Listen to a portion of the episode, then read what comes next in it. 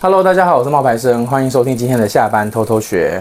我们今天要来分析一位网友的迷惘的问题。没错，而且我非常深有同感。为什么？因为他三十岁，他是你朋友，我，我也即将三十岁，我身边的朋友也都要三十岁，或是刚步入三十岁，大家处于差不多的阶段，对人生开始感到迷惘。迷惘什么？迷惘很多。你也曾经三十出头，你应该也知道，就是在二十转三十的时候，会涌出了一些忧虑吧。但是那女性可能跟男性又有一点点对，会不一样。那今天问问题的这个人呢，他其实工作发展的还不错，嗯，但是他就是在迷惘嘛。嗯，他他有几个问题想要问。三十岁这个年龄啊，就会让人开始有点警觉心，就觉得，哎，我已经不是二十代可以。想干嘛就干嘛的年纪了，我好像开该开始为未来开始做一些打算了。那当然，他就会开始思考啊，他现在有稳定的交往对象，他到底要不要步入婚姻跟家庭？可是三十岁还很年轻哎、欸。可是三十岁要稳定，要要步入家庭跟婚姻，这是一个很常见的问题哈。对，可是现在因为女性意识崛起嘛，那工作机会女生也开始慢慢跟以前相比变多。那她现在工作还不错。她要步入婚姻跟家庭吗？如果她不小心生了小孩，可是我觉得这问题不是只能问她，还要问那个男的要不要跟她结婚呐、啊？哦。然后步入婚姻跟家庭的意义是什么？嗯，就是你们为什么要结婚？是因为你们想要共组家庭吗？嗯，还是怎么样？我跟你讲，我遇过一个最常见的就是身边长辈会施压，就是好，他他是一个谈了也是蛮长一段恋爱的女生，那已已经快三十岁了，对方年纪还比她大。那她的家人们就会开始问她啦，诶，都这么久了，怎么还不定下来呢？这是要看他们两个的决定。嗯、但是我遇过一个女孩子，嗯，她是一个女医生，嗯，她三十五岁，嗯，然后她就一开始哦，他没有想要，他一开始很想结婚，嗯，可是他想结婚的原因很奇怪，嗯，他想要找个人跟他一起买房子付房贷，哦，对，所以他想要找一个跟他一样有。跟他差不多收入的，嗯，然后两个人谈得来，嗯，然后一起成家立业，嗯嗯嗯嗯，你听得懂吗？就是一起买个房子，然后一起付房贷。结果后来哦，他就真的好像在找一个合伙人一样那种。对，结果后来他三十五岁的时候，他就说：“哦，我现在好像不需要找这个人了。”然后我就问他为什么，他说：“因为我现在房贷一个人扛也好好的。”哦，所以不需要找一个人依靠。嗯，对。然后我就说：“你要去问你那个朋友，就是他。”接下来想要做什么？他有他他他他有想要跟他结婚生小孩吗？还是他自己没有想要做这件事情？我觉得他应该在摇摆吧。他不能看现在，就他一般一边觉得啊很稳定了，好像可以定下来，一边又觉得这么稳定，有没有结婚有差吗？但是身边的长辈肯定会开始说，这个要问那个女生，她十年后想要看到的画面是什么？嗯，你说她到底想不想生一个 baby？比如说那个女生，她十年后的画面是，我是一个事业女强人，嗯，然后我的老公，我我的另一半，嗯，他在我身边，嗯，那就要够了，那这就是他的选择，嗯，那如果他想要的是，我想要的是有一个小孩，嗯，或者是有一个狗，或者是有一个陪伴我的人，男生女生都可以，嗯，可是就是。你要去想，你十年后要的是什么？你不可能你现在要现在就做，而是你十年后想要的东西，你现你现在要开始为你那个十年后的方向去努力。所以遇到三十岁思考的其实是未来的人生规划。对啊，你的人生蓝图，你有没有想过你的人生蓝图长什么样子？不是现在到底该干嘛，而是你未来想要干嘛，所以去决定现在要做什么决定。对啊，嗯，我的人生蓝图就不是说我要有一个老婆陪在我身边，嗯，然后每天就是我们两个人一起去干嘛干嘛干嘛。不是啊，嗯，对啊，我的蓝图就是以后我要去住养老院，然后很贵很贵，嗯 嗯，对啊，就是每个人人生蓝图不一样。我刚开玩笑的，我的意思是说每个人人生蓝图就不一样啊。我觉得住养老院不错哎，但是还可以有朋友，不会对啊，就是在家发生什么事。那你的人生蓝图是你以后要有养老院，然后那个在很厉害的养老院，然后要很漂亮。那你现在就要为你那时候的要付的钱去努力啊。嗯，那就会开始在想啊，他现在工作的还不错，那他要不要买房子呢？那他的金钱到底要怎么管理，对未来才更有保障呢？我们最近有一个那个朋友啊，嗯，他就有推出一个那个免费的，原价是六千块，现在不用钱的一个那个理财的咨询服务啊，没错，可以去问他啊。然后看怎么去规划你的保单啊，保保怎么规划你的一些日常支出啊之类的。但是要怎么去做这件事情？这哦，这个东西只有我们粉丝才有哦。对，我们粉丝才有，我们可以去跟他们争取几个名额。你可以把那个到时候如果有网址，可以我看看有没有什么资料可以放给他们看。好啊，我就问看看，如果有的话，我就一样放在资讯。对啊，对啊，因为要先去问他们，就是、看他们要给几个名额，因为其实这是要钱的。对对对，可不可以跟他们要一些免费的给大家？嗯，对，可以了解一下保单啊、长照啊这些资讯。嗯嗯嗯。因为像我自己啦，我自己是这样子，就是要不要买房，金钱怎么管理，对未来更有保障。我觉得那个，我以前是一个不会对这些事情。有想法的人，因为我总觉得我自己还很年轻。你的以前也是二十几岁的时候。对，嗯，二十二十七八岁，我觉得无所谓。嗯，然后有什么呢？嗯，然后等到我三十一岁的那一年，嗯，身体就是眼睛出了那个问题之后，嗯，我才惊觉到说，我的人生要为自己规划一下，不然以后怎么办？嗯，对，所以那个时候开始，我才对我的金钱有管理。嗯，然后，呃，我知道很多人会说，哦，理财很难，然后不知道该怎么去开始。可是你不用把它想的那么复杂，嗯，你先把你的钱，嗯，分成三个部分，嗯，一个部分就是你一定要用的钱，嗯，就是你平常的生活开销，嗯，然后你想要花的钱，你就把它分出来。然后另外一部分是你一定要存的钱，嗯，然后这个部分呢，就是你可以。你自己去抓比例嘛，我通常都是抓三成、三成、三成这样子。最后的三成就是你如果想要进修，那你进修的钱，嗯，对，你把它变成这三个等份，嗯嗯，对，一个是你一定要用的，一个是你一定要存的，中间是你要进修啊、要旅行啊、要未来存的一些，就是你想要犒赏自己的，嗯，这三个这样子分，其实就好了，嗯。然后如果你没有投期款，你就要先存嘛，嗯，对不对？嗯，那。如果你有投期款的话，你当然就是有了投期款之后，你要确保你的贷款的金额不会对于你的生活造成压力跟负担。对啊，你看那个贷款一贷就好久哎。可是它越久，代表它的那个钱越小啊。你你十年前的，它的利率不是会越来越高吗？对啊，可是你去算你十年，就算你利率十年前跟现在比，其实都是都是一点多一点多一点多。嗯，如果你贷款六百万，你六百万十年前跟十年后通货膨胀就差多少了？嗯，所以这个其实也是要去评估的啦。可是买房这件事情啊，我觉得除非你已经有头期款了，但我我要我会建议你，就是它不要占据你的收入的大概呃。不要超过你的收入的大概二十趴，嗯，就比如说，如果你一个月赚，如果他说他工作还不错，他一个月如果赚十万块，嗯，那你就是一个月两万块的房贷，我觉得是可以接受的。房贷只会两万块吗？二十趴，我说你自己去评估啊，你要买多大多小？因为很多长辈就会说 啊，你这边租房子啊，花个一两万，不如直接去买一个房子啊。确实是啊，你如果这个房子是一千。一千两百万小套房，嗯，那你的房贷大概真的就是你扣看你的头期款多少嘛，嗯，那你平均一个月下来，像他的像小周的房贷一个月下来可能就是两万出头啊，嗯嗯，但是他有付了头期款三百多万啊，嗯，对啊，嗯，是。哇，聊这个超沉重哦。然后啊，他啊，长辈身身身边的长辈还会说，哎呀，你现在还不定下来啊，以后你后悔哦，我跟你讲。你现在这个年纪哈，对不对？还一直要出去玩，啊，没有替未来做打算，哦，就会有一些来自社交还有心理的压力。对，就是长辈会给你，比如说你要，比如有些人可能他现在已经是妈妈了，哎，嗯，他有可能会面临就是职场、家庭、社交的压力非常多。然后你也会有一些，比如说对于你自己的外貌啊，或者是对于你自己婚姻状态的期待，还有你的感情状态的一些期待。对。这个其实我觉得你要去，你还是要去想你人生的蓝图，哎，哎，你以后想要怎么样？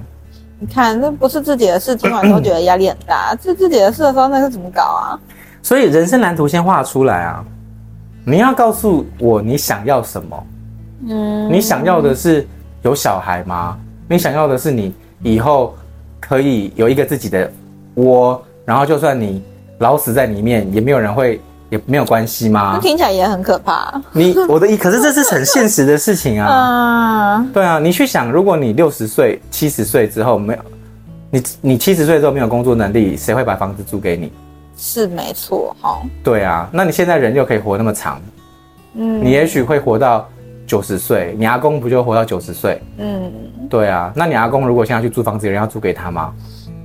他有自己的房子。对呀、啊，我本来想说，啊，那我就住在阿公家、爸爸家啊什么的，那听起来好像很没用，有没有？要爸爸 要爸爸跟阿公愿意啊。对，要爸爸跟阿公愿意，就是负担你到这么老了，哎、嗯，不能啃老啊。我是觉得那个长辈说你不定下来啊，或者是说以后会后悔啊，这些话不用放在心上啦。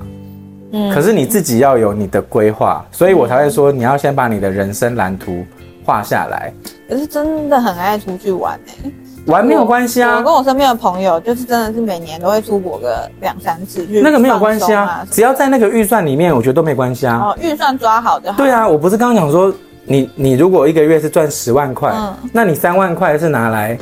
你你三万块是拿来开销的，嗯，你三万块是拿来提升自己或者是旅行的基金，嗯，你三万块是拿来存款的，嗯，没有问题啊，哦，你只要不超过你的预算就好。我说的是一个月，OK OK，对啊，那你一个月如果是你赚更多，那你当然你可以分配的就更多啊，嗯嗯嗯，那但是就是要看你的，你要去控制的是你的欲望吧，嗯，你当然现在的人最可怕的不是说没打算，嗯。而是他什么都想要，嗯，他又要 iPhone，他又要手机吃到饱，然后他又要那个就是出去玩，嗯，然后他又要买包包，嗯，他又要干嘛干嘛干嘛，嗯，那如果是这样子的话，那他的那个能力不足，那怎么办？那是他的问题啊，他自己要去控制他的欲望啊，嗯，对啊，所以如果你的那个钱是在你能够平衡的那个状况之下，那当然没问题啊，唉。然后他就开始想啦，啊，如果我真的要买房子啊，那我要背那么久的房贷，那我现在这份工作可以做多久呢？能不能够撑得下来？对呀、啊，你看那房贷一背二十年、三十年、四十年。你知道《侏罗纪公园》有一句话，什么？生命会替自己找到出路。哎，就是到底要不要去承受这一份压力啦？应该考虑的也是这个部分吧。我我当时在自己，我我现在有。有房子了，嗯，而且我房贷已经还掉了，好快哦！我花了十年的时间把它很拼很拼的这样子真的还掉了。可是我跟你说，我觉得一定会有压力，嗯，可是这个压力它相当于也是一个动力，然后真的会，我也没有想过说我自己做我的自媒体，我的创业，我能够这样子撑十年啊，嗯，对啊，所以如果今天你的那个工作，你觉得你没有办法。做长久，嗯，那确实，你的工作不一定会越换越好，嗯，你工作有可能会遇到起伏嘛，嗯，有些时候好，有些时候不好，嗯，可是那你就要去学会用别的方法去平衡你的工作的收入啊，嗯，第一个不能只有一个来源嘛，不是，第一个可能是你的个人品牌的经营，嗯，这是一个嘛，那你第二个就是你可能会去要去学一些投资理财啊，嗯，像我们有一个朋友，就是那个恐龙妹啊。嗯，他以前他，因为他以前不是直播主嘛，嗯，然后做妈妈啊，然后他现在啊直播主，然后现在当妈妈啦，对，那那他的收入不是就断了吗？对，因为他不可能再像以前一样，可能在镜头前面唱歌，然后让宅男买单什么的，嗯嗯。可是我有问过他，他就说他的收入其实没有什么太大的改变。我说为什么？嗯，他说因为他后来开始就是学会。投资理财啊，嗯，他说他就他的钱都有存下来啊，嗯，那他就开始用钱生钱啊，嗯，比如说他去买一些 ETF 啊，买一些就是保值的那种金融商品啊，嗯，投就是让他自己可以不要只是依靠原本的那些钱啊，嗯，然后他跟我说他，我就问他说那，然后她老公哦，嗯，是属于那一种一直觉得他这样子。不切实际的人，嗯，他一直觉得她应该要找一份稳定的工作跟稳定的薪水，嗯嗯。那我就问她老公，我就问她说：“那你老公一个月赚多少？”嗯，他说：“我老公一个月大概赚十万。”然后多的啊。对，然后我就问他说：“那你现在一个月，你没有那个直播了，你现在一个月赚多少？”嗯，他说：“我上个月赚了十七万。”哦，所以人家没有赚的比较少哎。嗯，然后我就说他他老公说：“可是你那个不稳定。”嗯，然后我就说：“那你老公的工作稳定吗？”哦，他说她老公好像八月份会被裁员。啊，真的真的，因为那个公司经营不善，所以公司也会倒啊。嗯，所以你自己本来就是你要有自己的累积啊。我觉得，我觉得其实这份工作能做多久，没有人可以给你一个保证。当然，有一些公司他们是那一种养老型的，嗯，可是在这个阶段里面，最好的就是能够做到说一边经营自己，然后一边经营你的你的事工作啊。嗯，那你经营自己这件事情，你就不能够去随便乱选。嗯嗯嗯，你没有兴趣的，你就不用去做啊。嗯，你你没有兴趣，你去做了，也没有你你做了之后，你也会觉得说哦，比如说你就不想要卖货，然后你就一直要去逼自己去卖货。嗯，那比如说你又不想要直播，你就一直逼自己去直播，这些其实就没有意义。哦，就是你在选择你的职业发展的时候，不是看你下一份工作是什么。那你觉得？在建议他们做人生蓝图的时候，是要以几年做一个规划？我觉得你是要以下下份工作你想做什么来做规划。下下份工作想做什么？对你，你现在比如说你你这一份工作你是做那个一个一个那个接线生，嗯，可是它不会是你一辈子的工作吧？嗯，对不对？嗯，你可能在这个工作上面你会。待一个两年一年，嗯，嗯，那你下一份工作，你就会去想，那我要去找我下一份工作。不好意思，如果你现在是接线生，你下一份工作，你可能也只能够找到跟接线生差不多的东西，嗯嗯，可能就是一个就是秘书或者是说 柜台，嗯，这种的，对不对？嗯，所以你不是去找你的下一份工作是什么做人生规划，你是去要去想，好，我现在如果是接线生，那我下下份我想做什么？嗯，我下下份我想要做行销企划，嗯，那我是不是我下一份工作的时候，我要去找接线生跟行销企划之间的关联？嗯，那我好，我找不到关联，那我要给自己时间去学习行销企划的技巧，那我也要给我自己时间啊。所以我的下一份工作是我的一个跳板，要去跳到行销企划的那个跳板，我可以去做行销助理。嗯，所以。找工作或者是你的那个职业发展的规划，不是去看说你现在下一份你想要干嘛，嗯，因为你下一份想要干嘛，你不可能达到，嗯，没有那么快，嗯嗯，很多事情它真的就是自己会来，还需要一些时间的累积，对，他会自己，他会，他不是没有，而是来的时候你有没有抓住，嗯，我跟你说，之前我有一个朋友，那个张博元啊，就是在泰国工作那个。嗯嗯嗯他真的就是依照我跟他讲的这个逻辑，他现在一个月百万呢。对啊，我听到他的人生机机遇的时候，我就觉得哇，太羡慕了吧。可是他这个人生机遇就是从三万三开始的啊。对啊，可是真的是，我觉得很难想象得到，如果你没有看到这么脉络下来的话，对，对不对？就是听众可能不没有听过，可是就是他那个时候在游戏公司上班，然后就是社畜啊，嗯、一个月就是三万三啊，嗯，然后。任何事情就是很辛苦啊，就是朝九晚八啊。嗯嗯。但他那个公司是好公司，嗯，是那种很有很有很会发薪水、很会发钱的公司，嗯。然后可以养老的公司。后来因为他跟我是同期的，然后我离开了，他也离开了。嗯。然后他那时候我离开了之后，我面试到了，就有有公司想要挖角我，然后去另外一个游戏公司。嗯。然后我就跟他说，我不想要去游戏公司，我要去做我自己的事。嗯。我就把张博元推给那个人。嗯。然后张博元就有点，后来你知道他给张博元的薪水好像是变成三万八，嗯，可是那个人开给我好像是开，就是四万八，嗯，就硬生生比他多一万哦。为什么？嗯、因为说真的，我的学历比他好，哦，我的学历跟我的英文能力比他好，嗯，但是我没有接受那个四万八，嗯，然后后来，这他现在在泰国，然后那个那个男生他就在那边待了。大概三五年，三年，嗯，嗯，然后那时候机遇机运就来了，就人家就问他说，现在有两个机会，我们公司呢、嗯、以后要派你，我可以派你去泰国或者中国，你选一个，嗯，他当时我就跟他说，你不要去中国，因为你中国你没有竞争力，对你竞争力跟大家一样，你也没有什么特别的，嗯，那你不如去泰国，嗯，但是你要去学泰文，嗯，然后你只需要去学一件事情，就是怎么样。你只需要去学一件事情，就是怎么样帮你的公司在那边落地生根。嗯嗯嗯。然后他就去了，然后去了之后，他就发现说，靠腰薪水比泰国外派的少很多。嗯。泰国外派一般的人可能是七万，呃，可能是十万块。嗯。但他好像只有八万块。嗯嗯。然后他就觉得怎么不公平？嗯。我就说不急，你就先。做个大概先落地生根，嗯，帮他把这个公司生根。你学会了这一套，这个这一个 SOP 的逻辑，这个这个标准的流程，你学会了之后再说，嗯，就后来他就学啦，然后学会了之后，其他大陆的公司就来问他说，哎，我也要在泰国开公司，哎，那你会不会？你帮我开，嗯，然后你要不要来我们公司上班，做我们的创办人？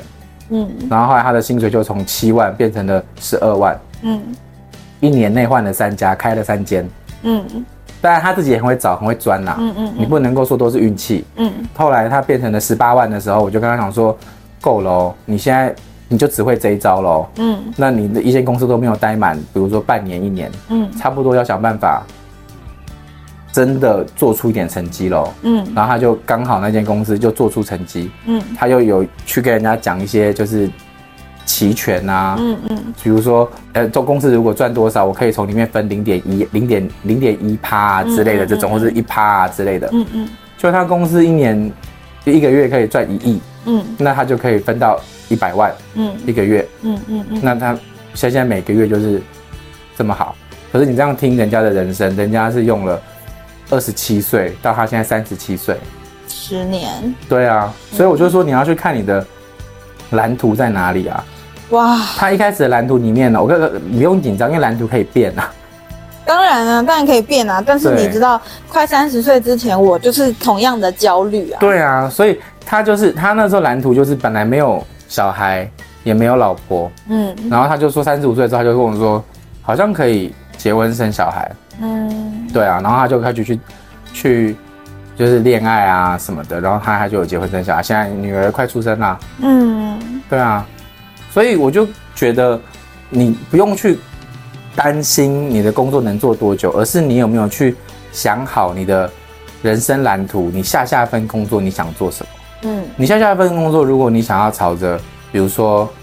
韩韩韩国的相关的这些主题前进，你未来如果你的画面是想要住在韩国，嗯，那你现在要怎么样开始去为了这个方向去努力？嗯，对啊，好的，我觉得应该是要去想这个。